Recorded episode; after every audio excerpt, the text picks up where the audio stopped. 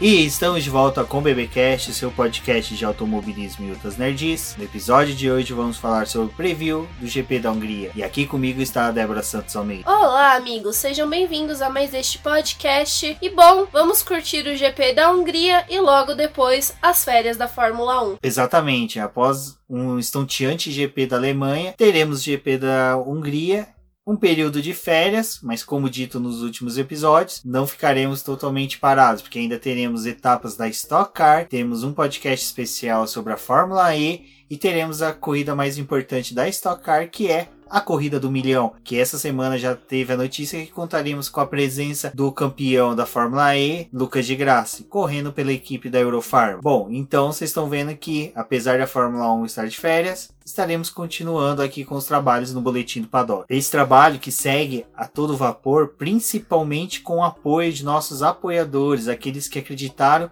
e acreditam e depositam sua confiança no Boletim do Paddock e vem participando aí da nossa campanha de financiamento coletivo e contínuo lá no portal do Apoies, que todo mês eles contribuem com um valor. Então, muito obrigado a todos. Agradeço já a todos que visitaram a nossa plataforma para verificar a nossa campanha. Peço novamente que quem não estiver participando não tenha conhecimento da nossa campanha, que dê uma olhada tanto no post desse episódio como no site. Tem o banner informando lá sobre a nossa campanha. Verifiquem, se possível, também apoiem o nosso projeto. Bom, os nossos apoiadores, aqueles que apoiam com uma quantia que dá direito à sua menção aqui no podcast são Ricardo Bannerman, Maia Barbosa, Eliezer Teixeira, Luiz Félix, Arthur Felipe, Thiago Bullet, Rafael Celone, Will Mesquita, Anthony Santos, Rogério Froner, Helena Lisboa, Cássio Machado, Carlos Del Valle, Bruno Vale, Eric Nemes, Bruno Shinozaki, Alberto Xavier e Will Bueno. Obrigado a todos os nossos apoiadores e vocês que estão escutando este programa. Como o Rubens falou, não deixem de conferir a nossa campanha de financiamento contínuo e coletivo, assim como se vocês forem efetuar alguma compra no site da Amazon, não deixem de utilizar o nosso banner para que vocês possam contribuir também com o crescimento do boletim. Nenhum valor vai ser acrescido na compra de vocês, mas por conta da parceria que temos com a Amazon, eles repassam um pouco do valor dessa compra para o boletim. Ele também auxilia no nosso crescimento, então não deixem de conferir isso no nosso site e todos que estão escutando este programa passem também no nosso site para poder conhecer todo o nosso projeto. Bom, Débora, como dito, tivemos um excelente GP da Alemanha. Vamos agora para o GP da Hungria, que é a 12 etapa do calendário de 2019 Chegamos aí bem mais que metade da temporada, contudo, há ainda uma expectativa grande quanto ao GP da Hungria, né? Mas vamos falar um pouquinho da história do GP, um pouco do traçado, para situarmos nossos ouvintes de como será e quais perspectivas que podemos ter sobre a corrida. Bom, as corridas na Hungria começaram em 1901. A primeira prova foi chamada de Turtlecell. É, ela ocorreu nas ruas de Budapeste. Foi uma corrida pequena, mas ali já começava as disputas né, de automobilismo na Hungria. A primeira corrida com o título de Grande Prêmio da Hungria foi realizada em 21 de junho de 1936. Foi uma prova que contou com a presença de carros da Mercedes e também da Alfa Romeo. Ali começava a história mesmo da Hungria com corridas. Infelizmente, por conta da guerra, é, esse período de provas teve que ser interrompido por cerca de 50 anos. A Hungria só foi receber uma corrida de Fórmula 1 em 1986. Essa prova Durou dois anos até que o contrato fosse realmente firmado para que ela ocorresse. Bernie Eccleston teve uma participação muito grande para poder levar a corrida para a Hungria e depois do acordo firmado para poder ter o circuito de Hungaroring, a pista demorou oito meses para poder ser construída. Bom, o que é interessante sobre o GP da Hungria, esse primeiro realizado em 1986, é que ela teve uma participação de um brasileiro junto com o Bernie Eccleston, né?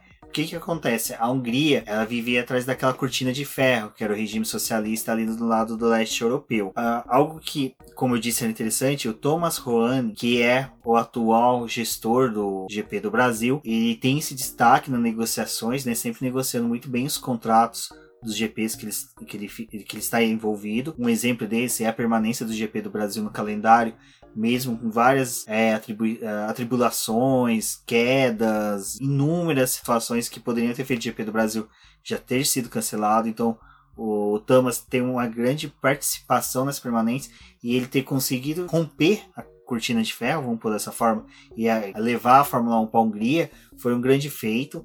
Já em 1986 isso foi reconhecido e como a Débora disse, esse primeiro GP de 1986 ele foi tão bem realizado assim que eu acho que tudo rompeu para poder que fosse ser um GP histórico que nós temos, né, Débora? A maior ultrapassagem, a tida maior ultrapassagem de todos os tempos da Fórmula 1, realizada na primeira corrida já, que é aquela famosa ultrapassagem, vai ter vai ter o vídeo no post, que é do Nelson Piquet sobre Ayrton Senna. É uma pena que muitas vezes os vídeos que nós achamos é só da ultrapassagem, mas o que é interessante é ver toda a corrida, se possível, quem tiver a oportunidade, porque tem uma sequência, né, de tentativas do Nelson Piquet que ele não consegue ultrapassar. Eu vou deixar linkado também no post para você, amigo ouvinte, que curte um podcast, principalmente aqueles que contam história. Eu vou colocar o link do podcast F1 Brasil onde Carlos Del Valle e toda a trupe do podcast F1 Brasil conta a história da temporada de 1986 e tem um episódio especial falando dessa corrida. É muito interessante, vale a pena ouvir. E como a Débora disse, né, a, o GP da Hungria ele já vinha há muitos anos sendo realizado, mas não como GP de Fórmula 1. E ali em volta haviam países que não recebiam categorias, não recebiam corridas oficiais de Fórmula 1 em decorrência desse período ali da Guerra Fria, questão do, da cortina de ferro, socialismo, muito próximo da, da União Soviética. Então a gente tinha que nem a Tchecoslováquia, a Alemanha Oriental, Polônia, Romênia, Bulgária, entre outros países que não tinham acesso à Fórmula 1, que quando teve o GP da Hungria, eles tiveram essa oportunidade. Então vocês veem que o GP da Hungria não é só uma questão de automobilismo, tem toda uma questão de cultura e de política envolvida que é interessante de se estudar e de se ler. Então eu sempre recomendo vocês que assim que ouvir o BBcast, não é ficar só com o BBcast ou com o Boletim do como fonte de conhecimento. É buscar também, se possível, pesquisem sobre a história da Hungria e do GP da Hungria principalmente, porque é bem interessante saber que teve toda essa quebra de paradigma que existiam na época para a realização do GP e como a gente está discutindo aqui, a, os dois atores principais nesse GP de 1986 foram Ayrton Senna, ainda na Lotus, né? E o Nelson Piquet na Williams Honda. Como o Rubens falou, para a Hungria se tornar um país na rota do automobilismo, ela dependeu muito da Alemanha e também da Áustria para poder esse país entrar em evidência, começar a chamar a atenção das pessoas e se tornar um lugar possível de um, uma prova de Fórmula 1. É legal ressaltar que as três primeiras provas realizadas na Hungria, o nome dos brasileiros foi o que esteve mais em evidência. Nelson Piquet venceu em 1986 e em 1987, com uma vitória de Ayrton Senna em 1988. Mas isso não bastou para o Senna e em 1991 e 1992 ele conquistou mais duas vitórias no circuito. É outro brasileiro de destaque no circuito também poderíamos dizer é Rubens Barrichello que tem uma vitória em 2002. Isso que é interessante, é bacana de se ver sobre o Rubens Barrichello é que ele tem vi poucas vitórias na Fórmula 1, mas as vitórias dele são em pistas históricas, Suzuka, Silverstone, é, Hockenheim. Uma pena não ter em Mônaco e Interlagos, mas em compensação em pistas históricas ele tem essas vitórias. E agora, falando um pouquinho a respeito da pista e também já trazendo os dados dos pneus, a pista em si, o circuito, ele não mudou muito desde 1986. A extensão dele, que foi um pouco alterada, é de 4 km para menos de 4 km no ano de 2002, e em 2003, com o aumento da reta, que passou a ser de 986 metros, o circuito voltou a ter uma quilometragem grande, passando a ter 4, passando a ter 4.381 quilômetros. Agora falando um pouco sobre o circuito e também os pneus que vão ser utilizados nesse final de semana, vale ressaltar que a configuração do circuito da Hungria não foi tão alterado como a, como a corrida da Alemanha onde o traçado foi modificado várias vezes. Na Hungria tiveram três alterações que aumentaram e diminuíram o seu comprimento e no final, com a configuração que é a atual, utilizada desde 2003, ele tem uma extensão de 4.381 metros. Os pneus que vão ser utilizados nesse final de semana são o C2, faixa branca duro, o C3 faixa amarela médio e o C4 faixa vermelha macio. Eles são uma gama intermediária dessa fornecida pela Pirelli, mas ainda assim são os compostos mais duros fornecidos pela marca. O circuito é de difícil ultrapassagem. A melhor aposta é de apenas uma parada nos box, mas ela precisa ser muito bem calculada porque é o momento onde os pilotos geralmente conseguem ganhar posição é justamente nos box. Ele não é um circuito de fácil ultrapassagem. É mais comum a gente ver nessa corrida trenzinhos se formando ao longo da corrida. Exato. É até algo que é interessante ressaltar que a gente, nós estamos vindo de três corridas bem agitadas, três corridas em que a gente teve toda essa exaltação sobre a Fórmula 1 não ter morrido. Então não criem tantas expectativas para a Hungria. Foi o que eu falei no BB Cash passado, que a Hungria é um circuito travado, de difícil ultrapassagem, salvo chuva e safety car, configurações de posições não se alteram. Por isso, o treino classificatório, desculpa, perdão, Thiago Raposo, é muito importante no sábado. Se classificar bem é importante. Para vocês terem uma ideia, os pilotos que largam na frente têm grande chance de vencer. É raro conseguir. 55% de, das corridas foram vencidas pelo pole. O único caso que a gente teve do piloto que saiu lá do fundão e veio para a primeira posição foi do Jason Button em 2006, certo? Com a saudosa BAR motor Honda, que ele largou de lá da 14 posição e ganhou. Pra vocês verem porque que o Jenson Button é considerado um deus. Além disso, o GP da Hungria, ele é onde a gente tem as temperaturas mais altas durante todo o ano. Onde o circuito está localizado, é praticamente uma Interlagos onde tudo fica abafado ali e o calor fica muito concentrado. Ano passado, durante a prova, né, durante a corrida, é, a temperatura da pista bateu 57 graus.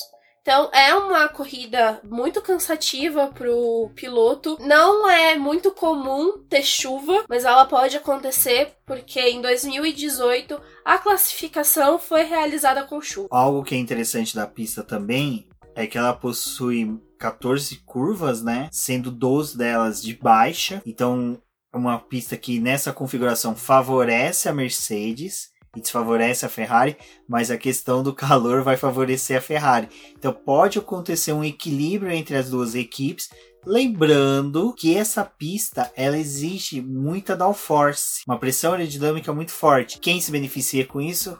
Red Bull. Então é por isso que nós podemos ter uma corrida emocionante, quebrando aquilo que eu falei há pouco, por causa dessas condições. Mas é como é dito, é uma pista travada, vai ocorrer o famoso jardão do Galvão Bueno, que é chegar uma coisa, ultrapassar é outra. Lembrando aquela ultrapassagem do Nelson Piquet sobre Ayrton Senna, que teve que ser uma ultrapassagem muito bem executada. O último piloto, acho que grande, teve uma grande atuação em vitória nessa pista, acho que foi o Daniel Ricciardo, que venceu também na Hungria. Ele é um dos pilotos que tem vitória lá. Então, e às vezes pode acontecer uma zebra aí, que nem o Eike Kovalainen lá, que é a única vitória que a criatura tem a questão da pressão aerodinâmica é fundamental. O motor é muito exigido, então é uma pista que a questão do motor é um ponto forte. Então, Mercedes deve se favorecer e a Ferrari também. Eu acho que vai ser uma pista de muito teste para o motor Honda, principalmente nessa questão que nós falamos por ter uma exigência de pressão aerodinâmica grande, o chassi da RBR deve falar mais alto do que o motor. Então é aí nesse momento que nós podemos ver o fator Verstappen falar mais alto. Pobre Gasly, eu acho que nesse GP ele deve sofrer bastante, porque, como dito, motor é exigido, pressão aerodinâmica, o carro tem, mas não tem motor.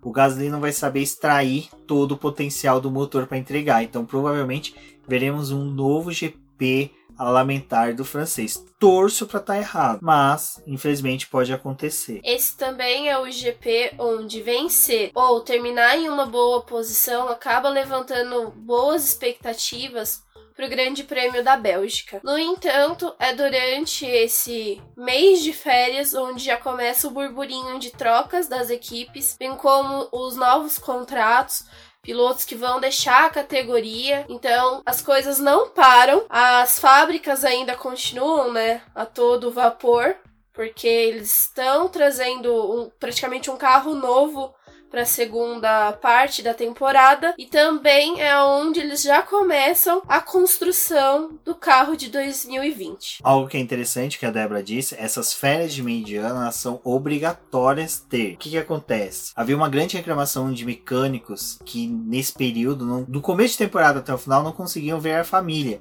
Aí chega o final de temporada, eles tinham que preparar o carro do ano seguinte. Então os, pilotos, os pilotos e mecânicos não, não tinham aquela convivência com as famílias, não tinham férias. Então o que é interessante é que a gente falou no começo, né, que era a quebra da cortina de ferro, do socialismo, a gente vem agora com uma questão trabalhista. Ela é um, uma férias de regime trabalhista, de legislação trabalhista que exige na Europa. Mas o que, que as equipes fazem? Elas meio que dão uma burlada na regra. Elas escalam os seus mecânicos de uma forma que eles conseguem ter férias, pequenas férias espalhadas durante o ano, e quando chega nesse período, a maioria não precisa cumprir férias. Ou eles pegam e simplesmente fazem com que os pilotos e equipe, membros da equipe, engenheiros, desloquem suas famílias para próximo das fábricas. Então, você tem um deslocamento de residências, vamos por dessa forma, para próximo da fábrica para eles poderem atuar. Então, não descaracterizaria férias para questões trabalhistas europeias. No Brasil seria totalmente descaracterização,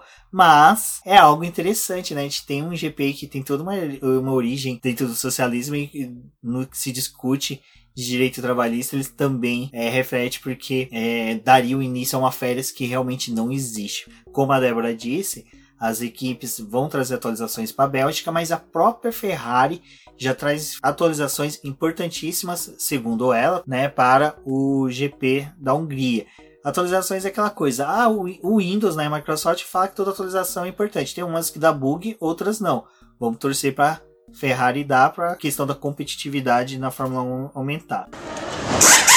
Bom, agora é o momento em que vocês devem pegar as canetas de vocês ou o bloquinho de notas do celular, seja lá o que vocês utilizam para poder fazer as suas anotações e começar a planejar as apostas para essa corrida. Bom, fica aqui mais um recado que vocês devem entrar na nossa liga do Fórmula 1 Predictor, onde vai render um prêmio para vocês no final da temporada. Então, vencedor, né, se vocês entrarem no nosso post, vocês vão ver que cada cada lugar vai ganhar, né? Do primeiro ao terceiro vai ser premiado. Agora é o momento de falar sobre os nossos vencedores no GP da Hungria. Lewis Hamilton é o maior vencedor, seguido por Michael Schumacher com quatro vitórias e Ayrton Senna com três. Juntos, eles correspondem a praticamente um terço das vitórias com o número de anos em que o GP da Hungria foi disputado. Nos construtores, a McLaren é a líder com 11 vitórias,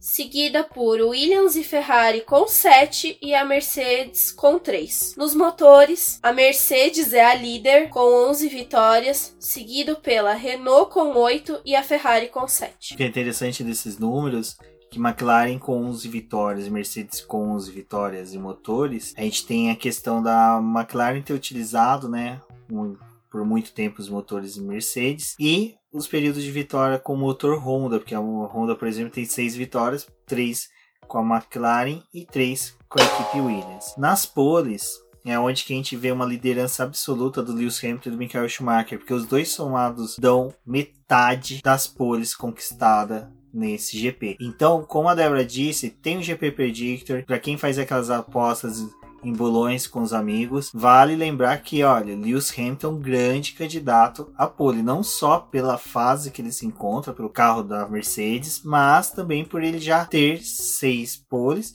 e que se ele conseguir agora a sétima, ele empata com o Michael Schumacher. Então, como dito, Michael Schumacher tem sete poles, Lewis Hamilton seis, Ayrton Senna e Sebastian Vettel com três poles cada. Nos construtores, nós temos a McLaren e a Ferrari empatadas com 8, Williams com 6 e a Mercedes com 5 poles pode alcançar a Williams nessa final, neste final de semana, porque a Williams, infelizmente, só com grid invertido para conseguir a pole. Já nos motores, nós temos 11 poles, do, do, 11 poles dos motores Mercedes, 10 nos motores Renault e 8 da Ferrari. O Rubens falou que a Williams só vai conseguir manter esse número de poles se tiver um grid invertido, mas nem assim, porque na corrida do GP da Alemanha, a Alfa Romeo foi punida e roubou as últimas posições da Williams. Exatamente. A Alfa Romeo que nunca chegou a correr nessa pista, né? Será o primeiro ano dela, porque, salvo engano, em 86 a Alfa Romeo já não fazia mais parte do grid. Em voltas rápidas, o cenário muda um pouco. Michael Schumacher e Kimi Raikkonen tem quatro voltas rápidas cada. O número de pilotos com duas voltas é bem extenso, mas um dos nomes que aparece é Daniel Ricardo e Sebastian Vettel. Nos construtores, as voltas mais rápidas foram conquistadas por Williams e Ferrari, cada uma com 9. Logo depois, McLaren e Red Bull, cada uma possui 6. E com apenas uma volta rápida, nós temos Mercedes, Benetton e Jordan. Nos motores, a Renault é a líder com 11, a Ferrari vem em segundo com 9 e a Mercedes em terceiro com 5. Mas, na quarta posição, nós temos o motor Honda, que também pode conquistar uma volta rápida, já com o histórico que nós temos, até mesmo do Gasly e a boa fase do Max Verstappen. É engraçado, né? Tem uma coisa que o próprio Fábio Campos falou lá no Café com Velocidade. Alô, Fábio Campos.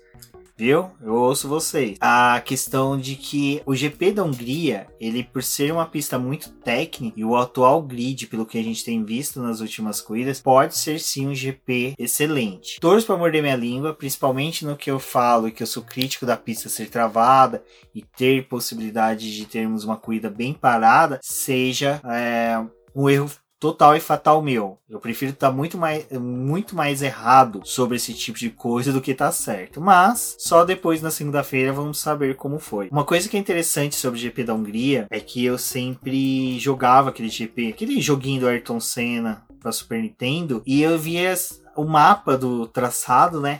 Eu imaginava como sendo a cabeça de um alienígena. E eu tava tentando lembrar de qual alienígena que era. Eu recomendo muito que vocês assistam um filme, é uma ficção científica com Dennis Quaid que chama Inimigo Meu. E quando vocês verem a cabeça do alienígena, vocês vão ver que realmente é uma cabeça de alienígena. Então, dentro das minhas teorias mais mirabolantes, que os traçados de algumas pistas são feitos por objetos que caíram do espaço, o próprio circuito de Hungaroring foi feito por a cabeça de algum alienígena ser supremo e divino que caiu na Terra e decidiram circular ele na Terra e formar o traçado. E dentro desse traçado, né, Débora, nós teremos aí o número de voltas o GP vai ser de 70 voltas. O maior vencedor foi Lewis Hamilton. A melhor volta é ainda de Michael Schumacher com 1.19.071 conquistado em 2004. Ele é um circuito com apenas duas zonas de DRS por conta de ser muito travado. Exato, e vale lembrar que teremos transmissão tanto na Rede Globo como em tempo real pelo site da Globo.com. Então, pessoal, não tem historinha de que perdeu o grid e nem o pódio, porque em tempo real vai ser transmitido pela Globo.com. Uma coisa que eu vou pedir para nossos ouvintes, quem estiver em regiões que não seja atendido pelo, pela Globo.com, nos informe, porque durante esse final de semana no GP da Alemanha, nós vimos muita gente falando que tentava acessar e era dado como a localização não era não recebia cobertura da Globo.com. É interessante vocês se manifestarem quando isso acontecer, para que a própria a emissora Comece a verificar isso, porque é bem bacana o que eles estão fazendo. Recomendo a vocês, se possível, assistir o GP já um pouquinho antes, acessar o site da Globo.com, porque tem sempre um pré-corrida ali com entrevistas. A Mariana Becker sempre traz algumas coisas bem interessantes.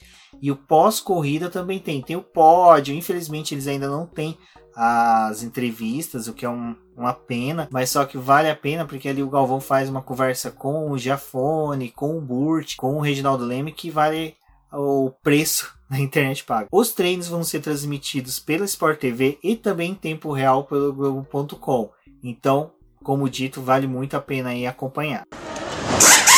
Bom, Débora, acho que agora nós podemos falar sobre o GP de 2018. Como você disse, nós tivemos chuva, né, no treino classificatório, mas Já no domingo houve um solzinho ali que garantiu um bom GP. Lewis Hamilton dominou a classificação no domingo e no sábado, né, por conta das temperaturas altas, a corrida tinha como ser bem disputada, principalmente pela escolha dos pneus. Hamilton e Bottas assim como Kimi Raikkonen escolheram utilizar os pneus macios para largada. Na, no ano passado, na verdade, eles tinham a nomenclatura de ultra macios. O Vettel apostou, né, em uma estratégia diferente, largando com os compostos médios. O Hamilton conseguiu se manter na ponta e o Bottas começou a ser o escudeiro dele, bloqueando os ataques do Kimi Raikkonen. Por conta dessa disputa, o Hamilton começou a abrir vantagem e na quarta volta ele já tinha mais de 5 segundos de vantagem para o Bottas. O GP da Hungria nada mais é do que uma prova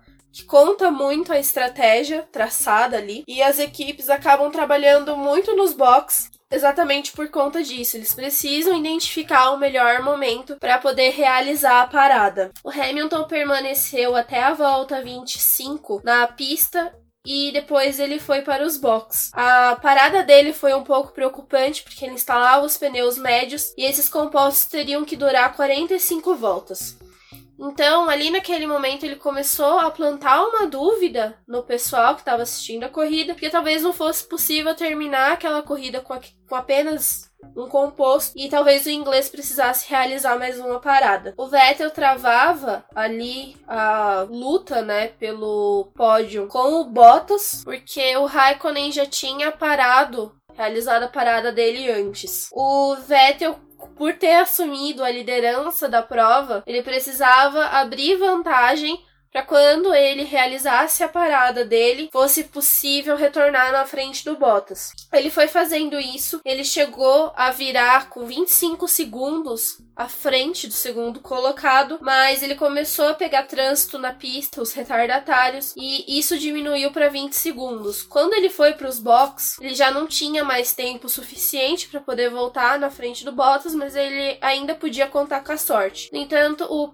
o pit stop dele foi completamente desastroso. Ele perdeu cerca de 2 segundos no box. Quando ele retornou para a pista, ele estava atrás do Bottas de novo. Ali ele precisou negociar com o finlandês para poder conseguir a ultrapassagem. Como o circuito da Hungria é muito travado, demorou muito tempo, ele foi desgastando os pneus até que ele conseguiu a ultrapassagem, restando 15 voltas para o final. Só que o Bottas, na tentativa de recuperar a posição, acabou batendo na traseira do carro do Vettel. O Vettel conseguiu continuar a prova, o Raikkonen aproveitou porque ele tinha se aproximado ali dos dois. É, como a gente já falou no começo desse podcast, GP da Hungria marcado justamente por esses trenzinhos que acabam se formando na pista. O Raikkonen conseguiu passar e ficou Hamilton, Vettel e Raikkonen no pódio, mas se não bastasse isso, o Bottas ainda Teve uma disputa com o Daniel Ricardo na pista, onde os dois se tocaram. O carro do Bottas já estava danificado por conta da batida com o Vettel. Ele acabou estragando a lateral da Mercedes. Foi ultrapassado pelo Daniel Ricardo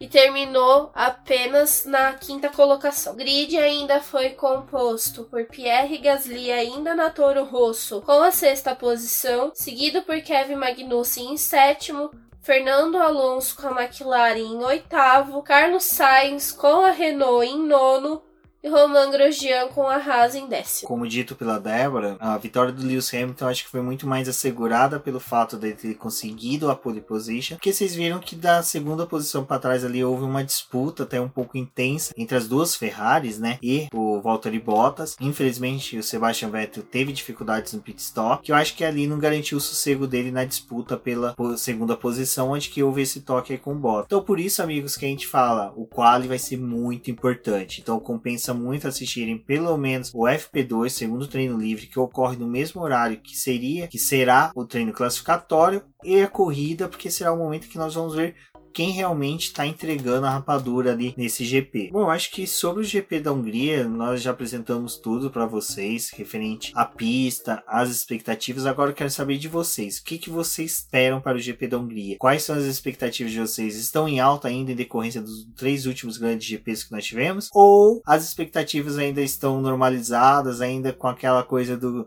hum, os três últimos GPs tiveram fatores que geraram grandes corridas e não foram algo realmente do que a 1 está entregando. Diga pra gente, entre em contato com o Boletim do Paddock, o BBcast, pelo post do episódio ou pelas redes sociais. Comentem com a gente a respeito desse programa.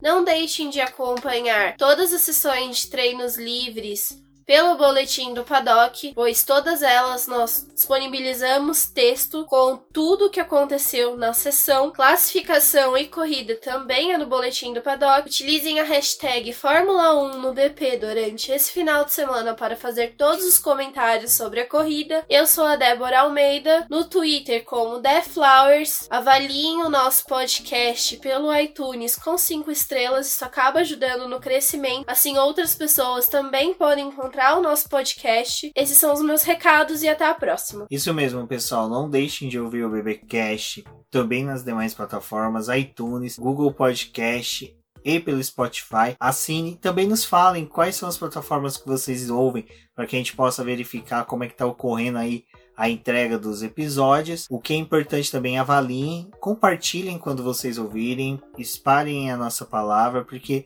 é uma coisa que o Sérgio Silveira até mesmo hoje lá do Boteco F1 falou no Twitter dele, que o importante é que todos estejam unidos. Então, é compartilhando nosso trabalho que vocês também podem apoiar. Não é só participando do Apoie-se ou de plataformas de financiamento contínuo e coletivo que a maioria dos projetos hoje tem e para vocês verem como é importante a subsistência deles por meio desses projetos. Outra forma interessante é o compartilhamento, curtir o post, nem que seja somente por curtir para poder auxiliar a alavancar nossas divulgações. Eu agradeço a todos que ouviram até aqui. Não deixem de verificar os posts da Débora referente à corrida e dos nossos demais colunistas. Um forte abraço a todos e até a próxima.